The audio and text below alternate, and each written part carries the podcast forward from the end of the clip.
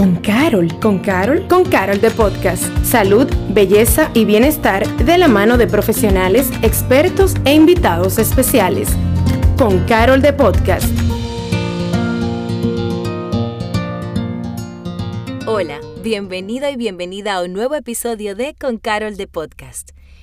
Y ser madre definitivamente no es tarea fácil, pero ser madre soltera es aún más retador Hoy me acompaña una super mamá que documenta sus experiencias de una mamá real, no perfecta. Bienvenida Solange a nuestra casa con Carol de Podcast.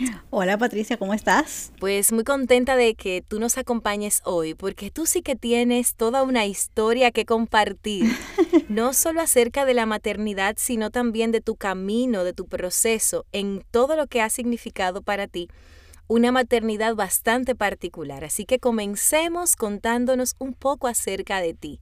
¿Quién es Solange? Bueno, yo soy, así como tú dices, soy mamá, tengo dos hermosas niñas. Yo soy publicista porque todavía no lo dejo. Yo me he dedicado completamente a lo que es ahora mismo, tengo mi vida de madre, pero durante tres años fui madre soltera. Me, me presentaron todos los retos del mundo y puedo decir con toda fe que uno logra salir adelante. Definitivamente todo va a estar bien. Madre soltera es un término que uno escucha mucho, sin embargo quizás no todos tenemos la claridad para entender qué es una, o sea, cómo funciona el mundo de una madre soltera. Entonces, desde tu punto de vista, danos un poco de luz al respecto. Bueno, hay distintos tipos de madres solteras, porque hay eh, personas que sí en realidad cuentan con el apoyo de, la, del papá de la niña o de, quien fue su pareja. En mi caso yo fui eh, madre soltera al 100%, yo me encargué sola de mi rol de madre. Yo nunca fue de que mamá y papá, no, yo simplemente hice mi rol de mamá, hice lo mejor que pude yo tuve que fajarme para mantener a mi hija económicamente, emocionalmente, físicamente, cubrir todas, tratar de cubrir todas sus necesidades y además del trabajo de la casa, tratar de ser una mamá 100% presente. Es una pela. Básicamente. ¿Cómo tú dijiste, wow, yo soy oficialmente una madre soltera? ¿Qué te lo ilustró? Hacemos esa pregunta porque Quizás en algún momento tú estabas contando con una cosa o con la otra y de repente un día dijiste, me tengo que hacer responsable de esto oficialmente yo y a partir de este momento soy yo con mi hija. Desde el momento que viese positivo. En ese mismo instante yo sabía que yo iba a hacer este proyecto, eh, esta, esta vida sola. Yo sabía que yo tenía que hacer un embarazo feliz, a pesar de todas las situaciones que se me iban a presentar yo sabía que yo tenía que estar enfocada en la salud de mi bebé.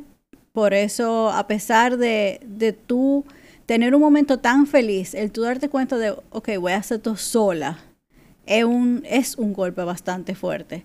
Pero yo tuve mis nueve meses llenos de pura felicidad. Yo trabajé con lo que yo tenía, yo me ropé con mi familia y con mis amistades y realmente fue un embarazo muy, muy feliz. Qué bueno que tú mencionas lo feliz que fuiste porque Dentro de todo, sería interesante que nos cuentes cuáles fueron esas emociones, aparte de la felicidad del bebé, en ese transcurso. Es decir, nueve meses, ya sabes que te va a tocar a ti vivir esa experiencia sola. ¿Cuáles fueron, ¿Cuáles fueron esas emociones que tú experimentaste? ¿Miedo, vergüenza? ¿O de repente dijiste, no, es que lo mejor que me pudo pasar es que yo esté sola? O sea, cuéntanos. El primero fue el temor fue mucha inseguridad, porque cuando eso yo tenía una revista, yo trabajaba de una manera independiente y muchas cosas que la gente no sabe es que cuando tú trabajas con una agencia, ellos te pagan a los 120 días o más. Entonces, a la gente de la luz y el supermercado y todo lo demás, yo no le puedo explicar que yo tengo que esperar 120 días para cobrar. En ese entonces, lo que era mi proyecto también ya estaba cayendo. Entonces, yo me quedaba con la inseguridad y con el temor de cómo yo voy a resolver y cómo yo voy a salir adelante cuando mi proyecto se está cerrando. Yo, soy, yo estoy embarazada, nadie me va a contratar, ¿de dónde yo voy a sacar dinero para mantener a mi hija? en parte también sentí orgullo porque yo decía, yo voy a salir adelante, yo voy a estar bien, esta niña va a tener de todo, no le va a faltar nada. Y, y así fue. Eh, me la fui buscando hasta que la niña nació con pagos ya que yo tenía pendiente, logré ciertas pautas y ese tipo de cosas. Y con eso me mantuve. Pero después que la niña nació, ahí fue que arrancó el, el verdadero reto. porque yo tenía que tratar de mantener un proyecto. Una mujer en posparto, tú sabes que no te la van a contratar en ninguna oficina. Entonces yo estaba en la casa tratando de buscar dinero y atendiendo a, mi hija. Wow, toda, toda una aventura el vivir una experiencia que se supone hasta cierto punto que, que debería ser rosada desde el principio, ¿no? Es lo que toda madre espera.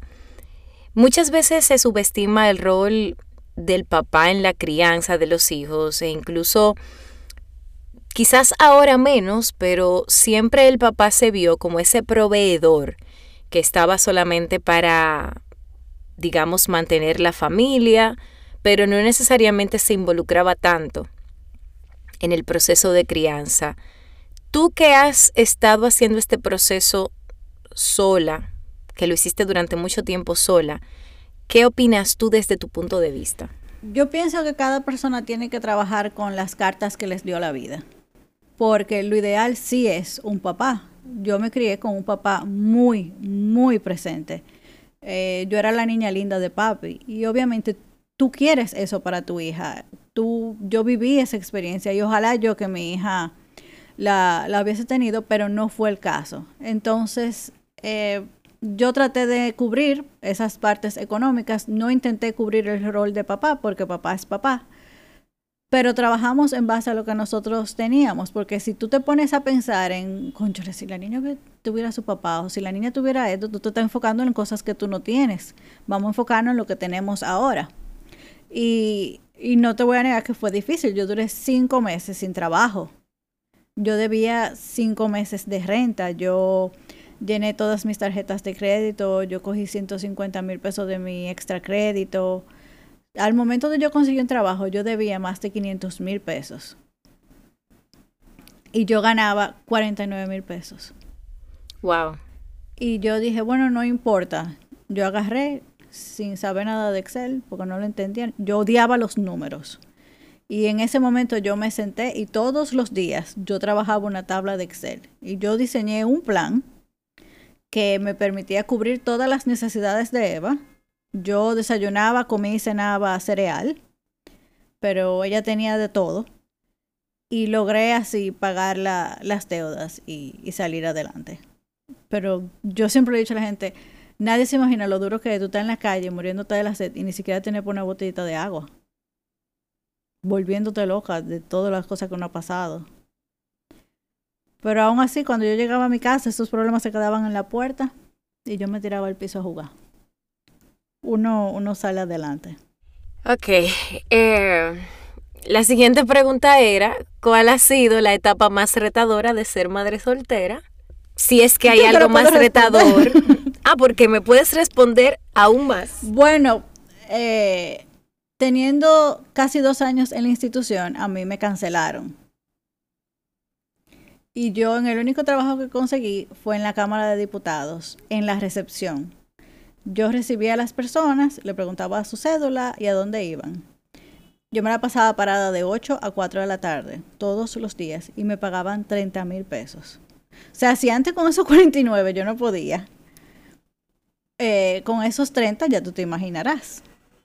Yo empaqué todas mis cosas, me fui donde mi mamá y mi papá, vendí todo, todo, todo lo que tú te puedes imaginar. Yo lo vendí. Yo, yo me quedé sin, sin ni siquiera el inodorito de Eva, sin su armario, sin nada. Y terminé saldando todas mis deudas. Eh, pagué las tarjetas de crédito.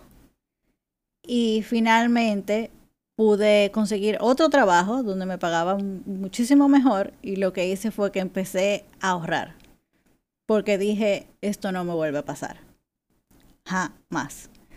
Obviamente me volvió a pasar. Eh,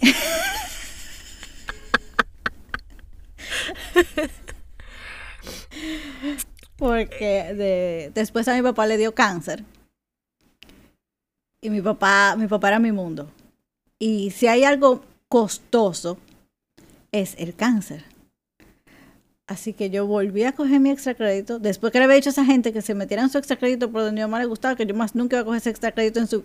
Sí, buenas, mira, yo quiero solicitar mi extra crédito, por favor. Eh, sí, 150, sí, 150, sí. Eh, otra vez, gracias. Eh, para mantener y, pagar el tratamiento de papi. Lamentablemente la vida de papi solamente duró tres, o, tres meses después del, del diagnóstico. Y yo me quedé con mis deudas de 150 mil pesos. Que ya la pagué. Gracias a Dios. No debo. Gracias a Dios. No debo. Exacto, gracias a Dios.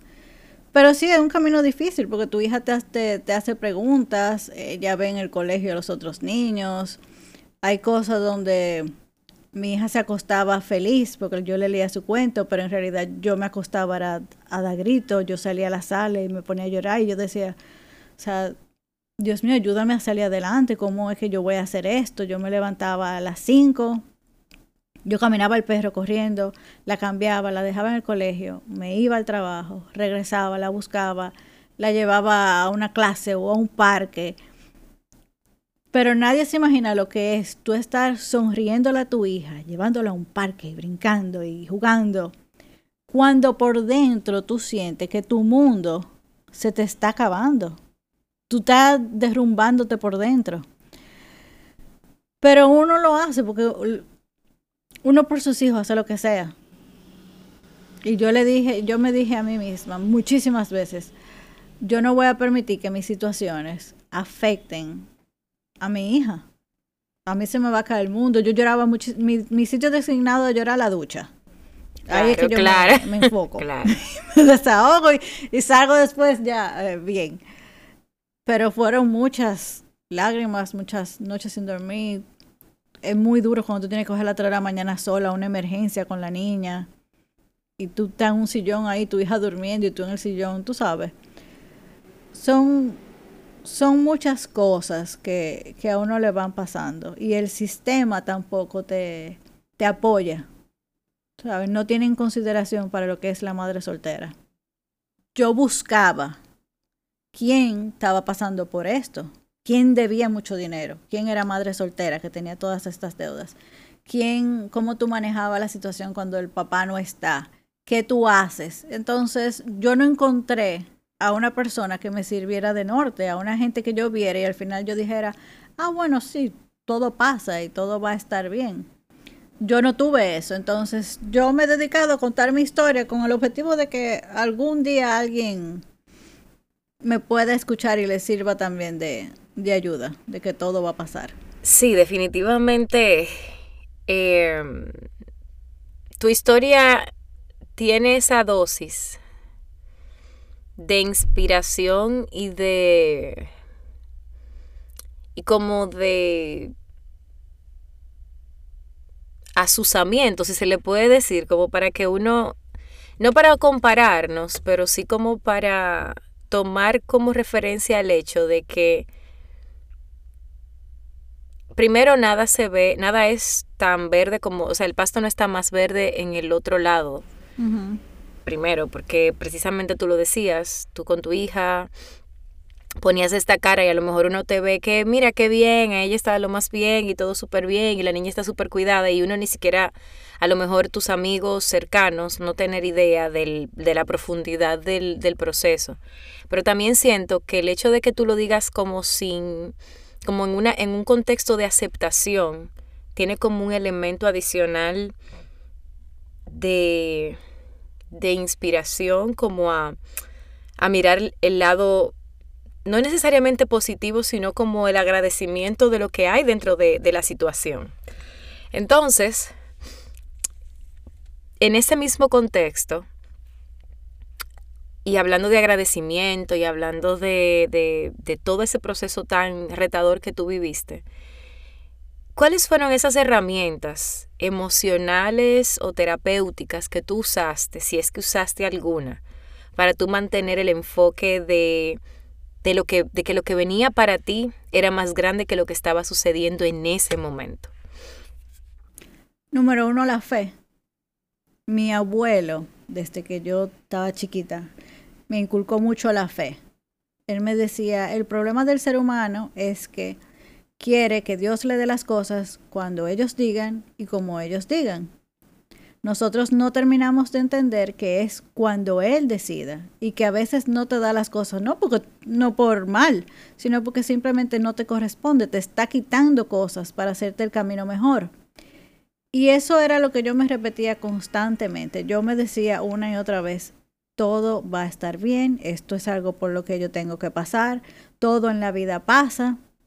Yo creo que hace mucho yo leí una frase que decía como que si las cosas no están bien, es como que todavía no es el final. Sí, hay una frase que dice... Algo así. Si no está bien al final, entonces no es el final. No es el final.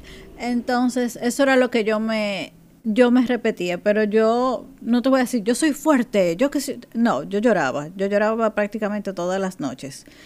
Yo sí tuve eh, mi familia, que me ayudó bastante, me sirvió de mucho apoyo, mis amistades, lo que era mi, mi mejor amiga. Yo creo que todo el mundo, el, yo rodearme de gente con compasión y con y empatía, porque tú permitirme vivir en tu apartamento por cinco meses sin yo pagarte, porque yo tengo una niña pequeña, requiere de mucha empatía. Claro. Y busqué ayuda cuando lo entendía. Yo fui, hablé con psicólogos, mi hija ha hablado con psicólogos en su momento. Yo me he rodeado, yo tengo mi tribu. Al principio yo entendía que yo tenía que ser super mamá, pero con el tiempo y el cuerpo me enseñó de que no se puede ser super mamá. Pero más yo creo que mi fe, más que cualquier cosa, fue, fue mi fe. Aún yo pasando la peor noche, yo decía, todo va a estar bien. Es, es que esto, esto va a pasar y, Dios tiene el control. Dios es el que, Él es el que sabe. Yo, él, sabe el problema, Él sabe la situación, ya ahí Él que resuelva. Yo pongo de mi parte, pero Él que resuelva. a veces le digo, pero pues yo tirame un huesito, aunque sea, porque es santo. Oh, Señor. Que tú entiendes que las otras madres, las que tienen pareja quizás, no prestan atención o no toman en cuenta a la hora de tratar o de estar en el mundo de una madre soltera. Es decir, que quizás a ti te gustaría que una mamá que tenga su, su vida familiar que tú no la conoces, pero que pareciera estar en una situación mucho más estable que la que tú viviste, ¿qué te hubiese gustado recibir? Y la pregunta nace porque muchas veces somos las mismas madres las que no tenemos tanta compasión las unas con las otras. Yo diría compasión y empatía. A mí me tocó un grupo del colegio de mi hija, un grupo de madres con, con mucha compasión.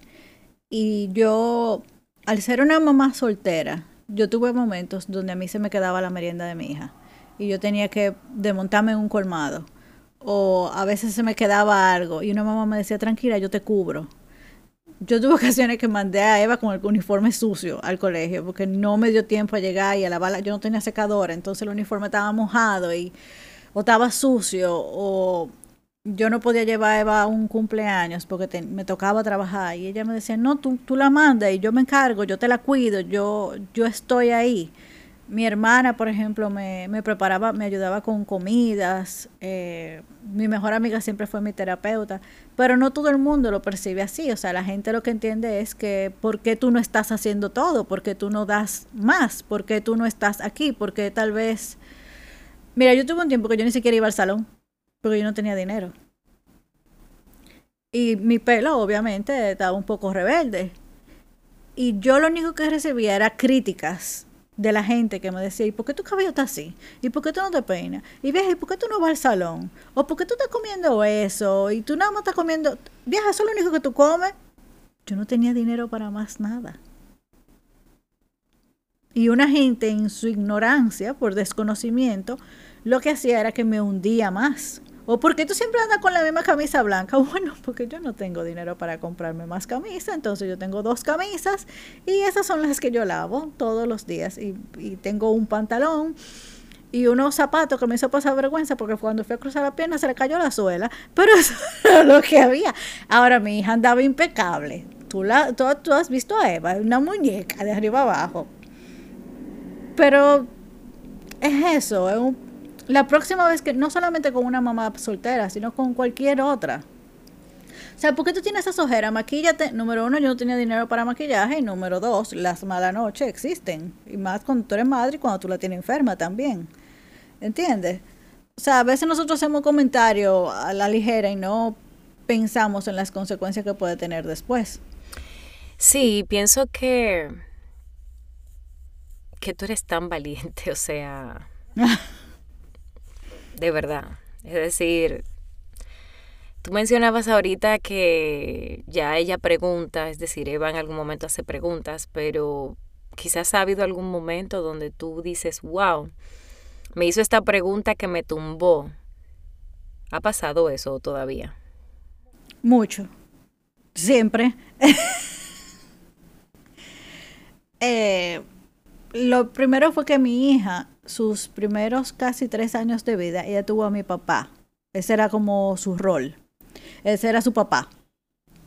Entonces, ella como que no se enfocaba mucho en otras cosas. Ella veía, mi papá la buscaba, participaba en los actos. Él era que iba conmigo a emergencia. O sea, ella siempre tuvo eso. Pero al partir mi papá, entonces ella comenzó, ¿y dónde está mi papá? ¿Y por qué mi papá no me llama? ¿Y por qué mi papá no contesta cuando yo lo llamo? ¿Y por qué mi papá no me viene a ver? ¿O por qué mi papá dijo que venía y al final no vino? Y yo lo que hice, yo busqué ayuda de una profesional porque por experiencia una amiga me dijo, nunca le mientas a tu hija. Tú siempre le dices la verdad. No pongas excusas por él, no digas cosas que no son. Tú le dices la verdad porque eventualmente ya va a crecer y se va a dar cuenta. Y al final la mala siempre vas a ser tú. Y la psicóloga lo que me dijo fue, tú le dices la verdad, yo no sé.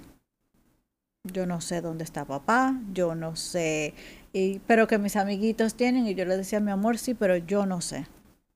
Y yo he intentado siempre resaltarle lo que sí ella tiene. Tú tienes una abuela, tú tienes un padrino, tú tienes tu madrina, tú tienes este tío, tú tienes...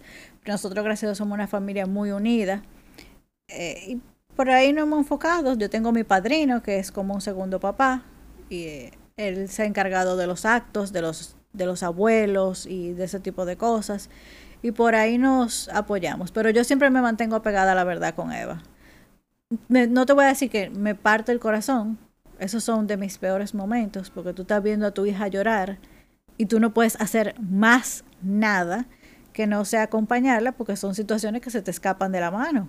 Tú no tienes ningún tipo de, de control. Tú lo que quisieras es salir y... Ah, verdad que es un podcast de familia. Eh, pero es fuerte.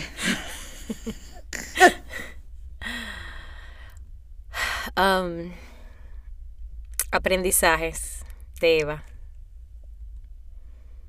El mayor aprendizaje eh. que tú hayas dicho, wow. Bueno, mi hija, ella me ha dado muchos. Eva me ha dado muchos. Y lo primero es que aunque tú pienses que tus hijos no te están viendo, que no prestan atención a las cosas que tú haces, porque ellos son pequeños, ellos siempre están pendientes. Y un ejemplo de eso es, este fin de semana yo hice una lasaña a mi manera.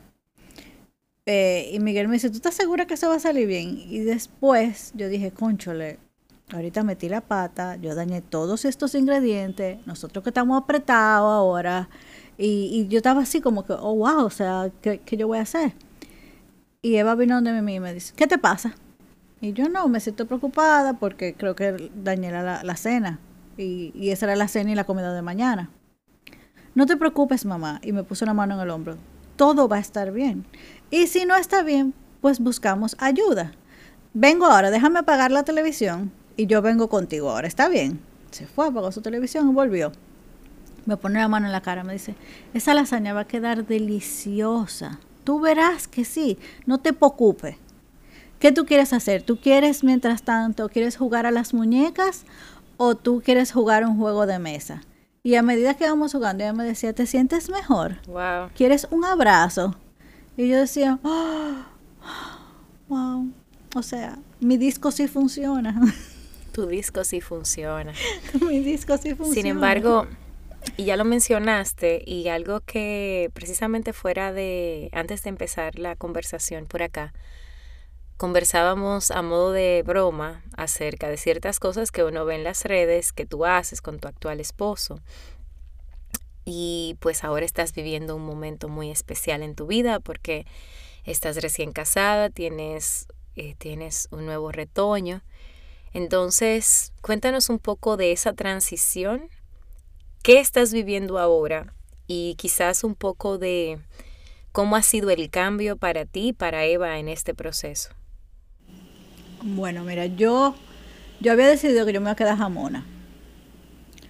Porque eh, había salido con algunas personas y yo decía, no, yo no voy a, yo no, ni me voy a someter a esto, ni voy a someter a mi hija a esto, yo me voy a quedar así. Además, uno ve como tantas noticias que ya yo estaba frustrada.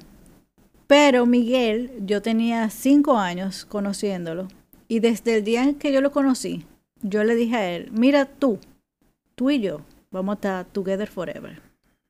Y él dije, ah, y yo, no, yo te estoy diciendo, tú y yo vamos a estar together forever. Yo me fui de la institución, yo seguí trabajando, yo regresé inclusive a la institución. Y un día, pues entonces ya comenzó lo que fue la, la relación. Pero ahí mismo arrancó la pandemia. Entonces, esto fue un amor de pandemia. Yo estaba renuente a presentarle a Eva yo quería como poder tomarme mi tiempo, inclusive con mi familia, yo lo mantuve siempre a distancia. Pero en mayo, ahora en mayo, él fue a llevarme mi regalo de cumpleaños y Eva me dijo, yo quiero bajar y conocer a tu amigo Miguel. Y desde ahí, los dos de una manera eh, increíble se volvieron inseparables, porque él le dio a Eva su espacio. Él, le él siempre ha dejado que Eva sea Eva él nunca ha forzado nada. O sea, si hoy tú me quieres, bien. Y si hoy tú no me quieres, pues también. Si tú quieres jugar conmigo hoy y si hoy ni siquiera me quieres saludar, ok, no hay ningún tipo de problema. Y siempre le tuvo ese, ese respeto y mucha demostración de cariño. Y se ha vuelto ahora un, sin él imaginárselo, se volvió un papá al 100% con Eva. Y ella, sí fue un cambio para ella, porque ella duró tres años siendo nosotras dos. Entonces ahora viene este señor a querer pasarse los fines de semana con nosotros, a estar en los viajes con nosotras, pero ella se fue, se fue adaptando poco a poco y ella inclusive le dice, ahora nos toca un día tú y yo. Ella le dice Miguel Chi, le dice papi, le dice, eh, él logró convertirse en la seguridad que ella necesitaba. Imagínate que ahora mismo, en este momento, hay una persona que está experimentando las mismas situaciones en esos primeros días de descubrir que está embarazada y que sabe en este momento que le va a tocar vivir una experiencia donde no va a tener un compañero al lado que camine con ella estos próximos meses y quién sabe lo que traiga el futuro. ¿Cuáles serían esas recomendaciones que tú le darías o a esa mujer o quizás qué te gustaría decirle a esa Solange que hace unos años atrás se veía tomando la decisión y que a lo mejor hubiese valorado lo que tú tienes ahora para ofrecer? Lo primero es que todo va a estar bien todo, o sea, nunca dejes de repetirte esa frase, todo va a estar bien. Nunca pierdas la fe. Tú siempre vas a tener tormentas y siempre se nos van a presentar muchísimos retos. No intentes ser mamá y papá, enfócate en ser la mejor mamá. Una madre perfectamente imperfecta, como digo yo. Vamos a cometer muchísimos errores, pero lo importante es siempre pedir perdón y arreglarlos busca tu tribu, busca un grupo que te sirva de, apoyo, un familiar, un, tu mamá, una tía, alguien que te sirva de, de apoyo. Saca tiempo para ti todos los días. Trata de sacar, aunque sea media hora, para ti, para respirar, para, para recomponerte, como quien dice, y, y descansar un poquito, porque nosotros tenemos esta costumbre de como somos madres solteras, simplemente le damos para allá y nos olvidamos del resto. Y el cuerpo siempre te pasa factura. Te lo dice una gente que duró dos días en cama. Ahorra mucho, crea un fondo de emergencia que te ayude mucho ante cualquier situación y crea un fondo de imprevisto. Siempre tenlo en efectivo en tu casa por si se te arma cualquier corre-corre. Trata de ser lo más planificada y organizada posible, porque esa va a ser una de tus mayores herramientas con todos los retos que se te van a presentar en el día a día. Y aprende a bailar bajo la lluvia. Yo creo que toda persona que se encuentre con este episodio, más allá de la información, historia, análisis o comentarios que hemos recibido de ti, yo creo que es la serenidad con lo que nosotros nos quedamos, la serenidad de la aceptación de esto es lo que me tocó vivir, lo acepto y continúo. Y eso tiene, más allá del mérito que los demás podamos percibir y que queramos darte, es como que tú lo tienes contigo porque te sabes ya, alguien que ha visto de cerca muchas situaciones duras y sin embargo has podido mantener la sonrisa. Y eso tiene todo el mérito del mundo. Solange, antes de, terminar esta conversación que ha sido tan de tanta luz, eh, para entender un poco más lo que viven esas madres que no tienen el apoyo de alguien al lado. ¿Cuál sería para ti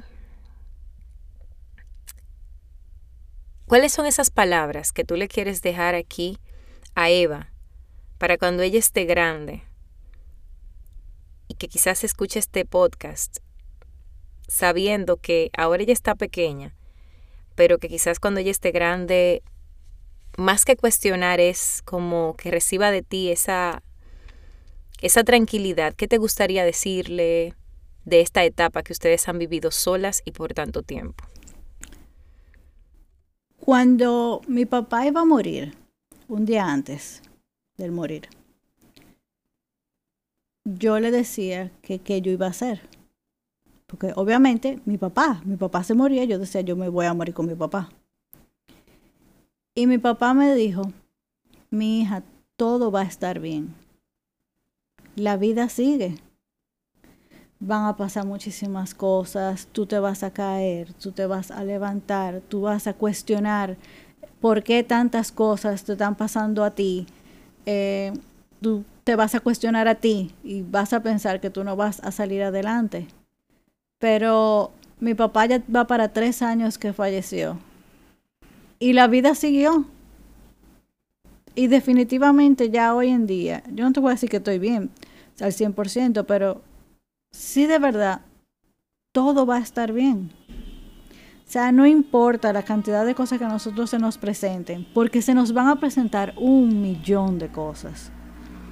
Lo más importante es cómo nosotros la manejamos, cómo nosotros buscamos la solución. Nosotros tenemos derecho a derrumbarnos, tenemos derecho a, a llorar, a por qué a mí. Mi mamá decía que ella me daba tres días para yo llorar. ¿Y por qué a mí? Pero al tercer día nos levantamos y salimos adelante porque nosotros tenemos más fuerza de lo que nosotros nos imaginamos. Somos más valientes de lo que nosotros creemos. Y cada reto nos va enseñando lo fuerte que somos. Y mira que yo he pasado la millón. Y con esas palabras de luz, agradecerte tanto, Solange, por continuar esparciendo tu verdad de una forma tan honesta, tan valiente, tan audaz, con tanta aceptación y nobleza. Y creo sin lugar a dudas que el rostro de una madre soltera se entiende mucho más después de escucharte a ti no solo lo que has vivido, sino lo que has hecho para, durante este periodo que te ha tocado vivir, darte el permiso de ser madre, pero también de ser mujer, con sus altas y sus bajas. Gracias de verdad por aceptar nuestra invitación, por compartir tu historia. Gracias a ti por invitarme, permitirme contar la historia y espero que de verdad pueda ayudar a algunas otras madres que estén pasando por, por alguna situación similar, que no se rindan. Invitar a toda la gente que escuche este episodio que te busquen en tus redes sociales, cuéntales a nuestro público dónde te pueden encontrar. Yo estoy en todas mis redes Solange Pérez M. Se escribe Solange Pérez M. Solange Pérez M. Y allí van a ver algunos reels bastante divertidos. con bastantes historias familiares que ustedes van a disfrutar muchísimo. Gracias Solange y gracias a ti por haber llegado hasta este momento, haber compartido con nosotros esta historia, pero sobre todo sabes que como siempre te esperamos en un próximo episodio de Con Carol de Podcast. Gracias por acompañarnos a Con Carol de Podcast. Nos escuchamos en un próximo episodio.